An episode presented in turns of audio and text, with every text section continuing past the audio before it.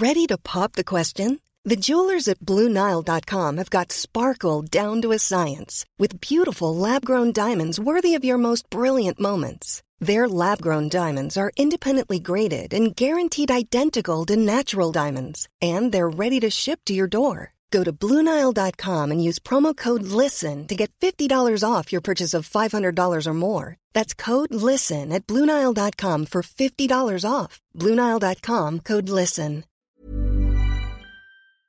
Bonjour à toutes et à tous, bienvenue dans Actu en sueur. Donc Actu en sueur, c'est à chaque fois, chaque jour, quasiment, on revient sur les actualités du moment en MMA. N'hésitez pas à nous balancer un petit pouce bleu, à vous abonner si ce n'est pas déjà fait, ça nous aide énormément.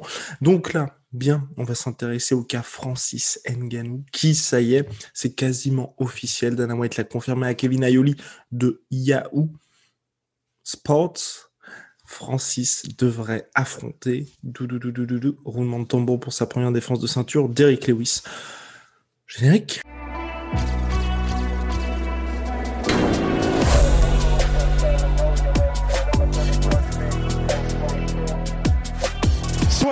Donc Francis Ngannou, pour sa première défense de ceinture, devrait affronter Derrick Lewis en août prochain en main event de l'UFC 265.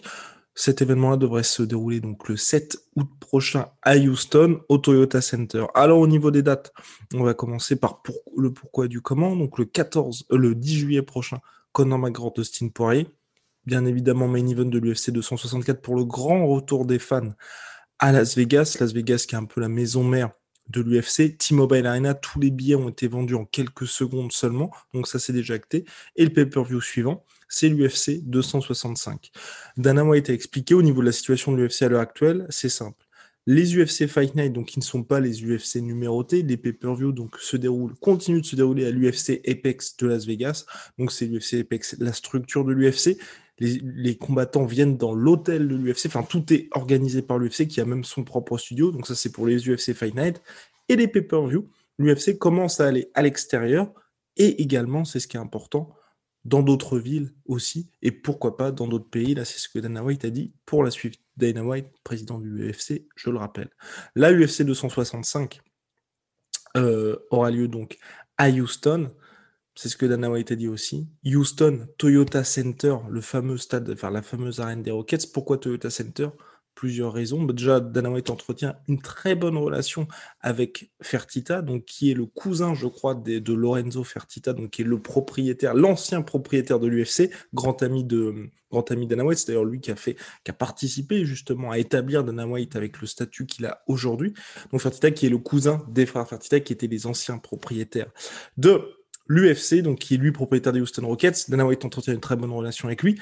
L'UFC 262 s'est déroulé au Toyota Center et on en avait parlé a battu les records de billetterie pour l'UFC dans, cette salle-là.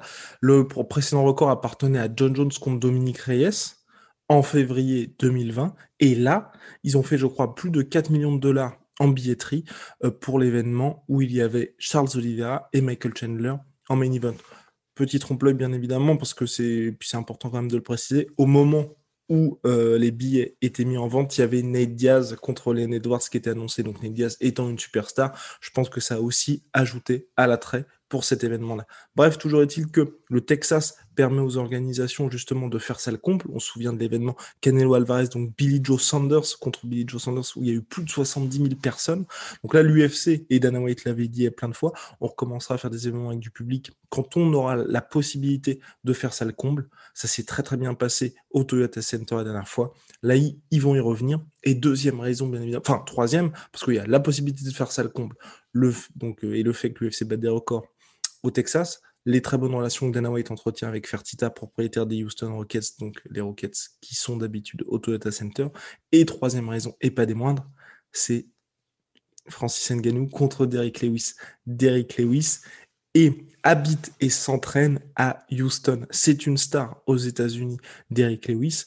Dana White a dit dans une interview accordée à Bleacher Report dernièrement euh, la question de journaliste Tom Taylor euh, lui, lui demandait tout simplement quel est le combat que Dana White attend le plus pour cette année 2021. Et Dana White a dit, je sais pas pourquoi, mais ce combat Francine Ngannou avec Lewis, je ne le vois pas se dérouler de la même façon que le premier. Je le rappelle, une décision unanime soporifique pour Francis, pour euh, Derek Lewis. Et donc, pour lui, c'est le combat qu'il attend le plus. Donc voilà, vous avez une star comme Derek Lewis, un fan favorite.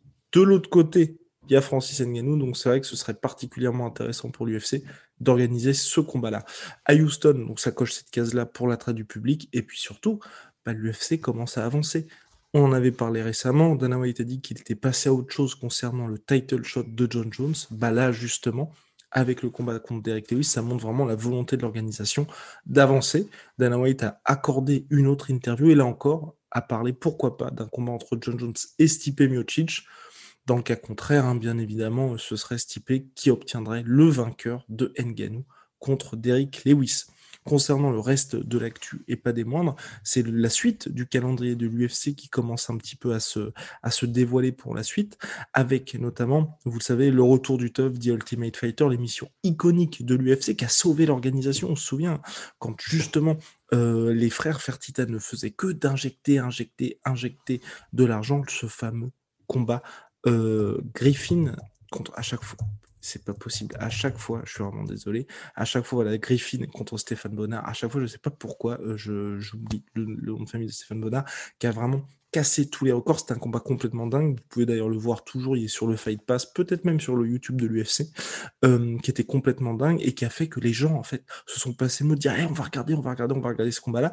Il y a une telle tel écho médiatique pour ce combat entre Forrest Griffin et Stéphane Bonnard que ça a vraiment sauvé l'organisation, en fait, si vous voulez?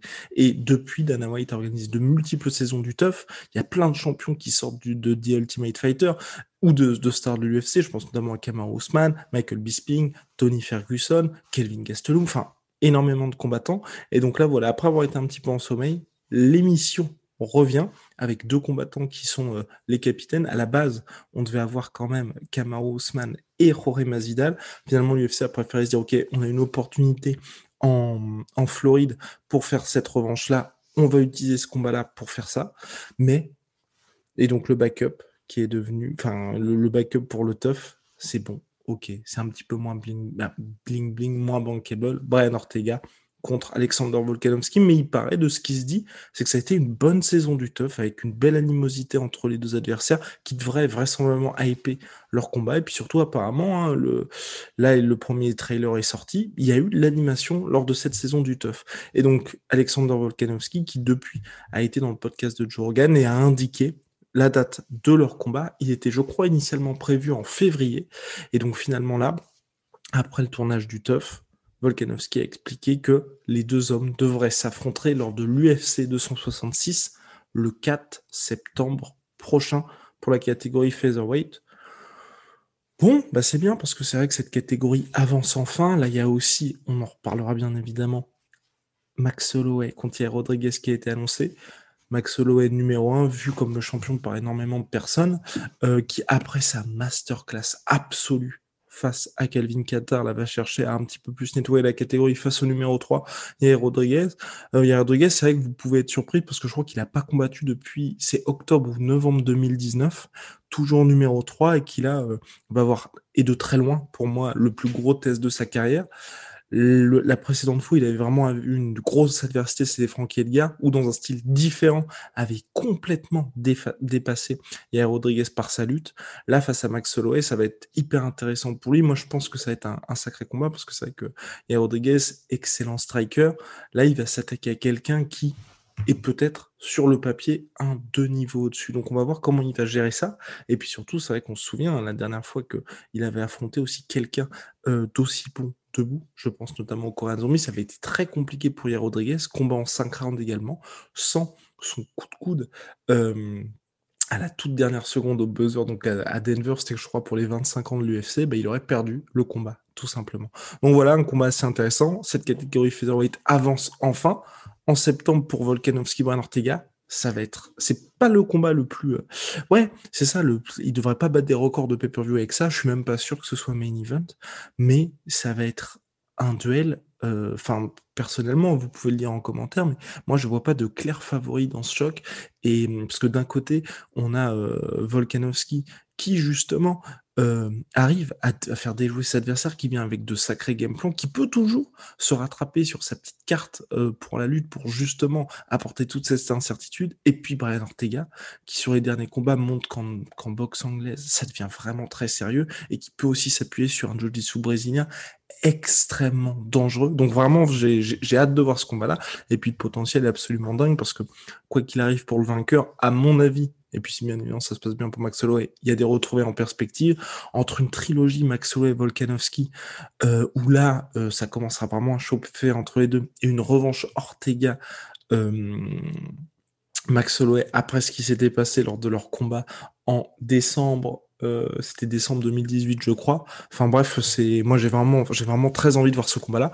Donc voilà pour les influenceurs. N'hésitez pas à nous donner euh, un petit peu de force en balançant un petit pouce bleu, petit commentaire, et puis à nous mettre les 5 étoiles sur iTunes parce qu'on est disponible sur toutes les plateformes de streaming audio.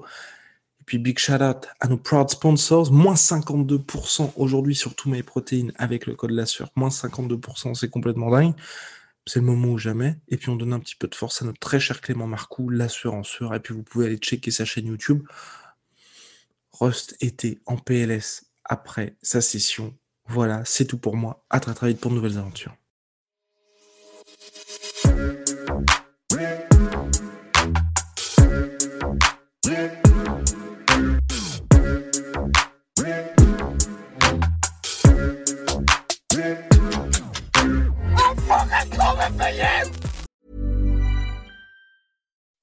When you make decisions for your company, you look for the no-brainers. If you have a lot of mailing to do, stamps.com is the ultimate no-brainer. Use the stamps.com mobile app to mail everything you need to keep your business running with up to 89% off USPS and UPS. Make the same no-brainer decision as over 1 million other businesses with stamps.com. Use code PROGRAM for a special offer. That's stamps.com, code PROGRAM.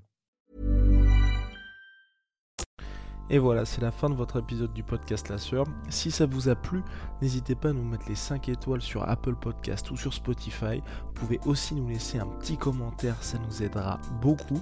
Et si vous voulez aller plus loin avec nous, vous tapez La Sueur sur toutes les plateformes ou sur les réseaux sociaux, vous nous trouverez. Et là, vous nous écoutez très certainement en audio. On est aussi en vidéo sur YouTube, mais également sur Snapchat. Là encore, vous tapez la et on sera là. Merci de votre fidélité et à très vite pour de nouvelles aventures.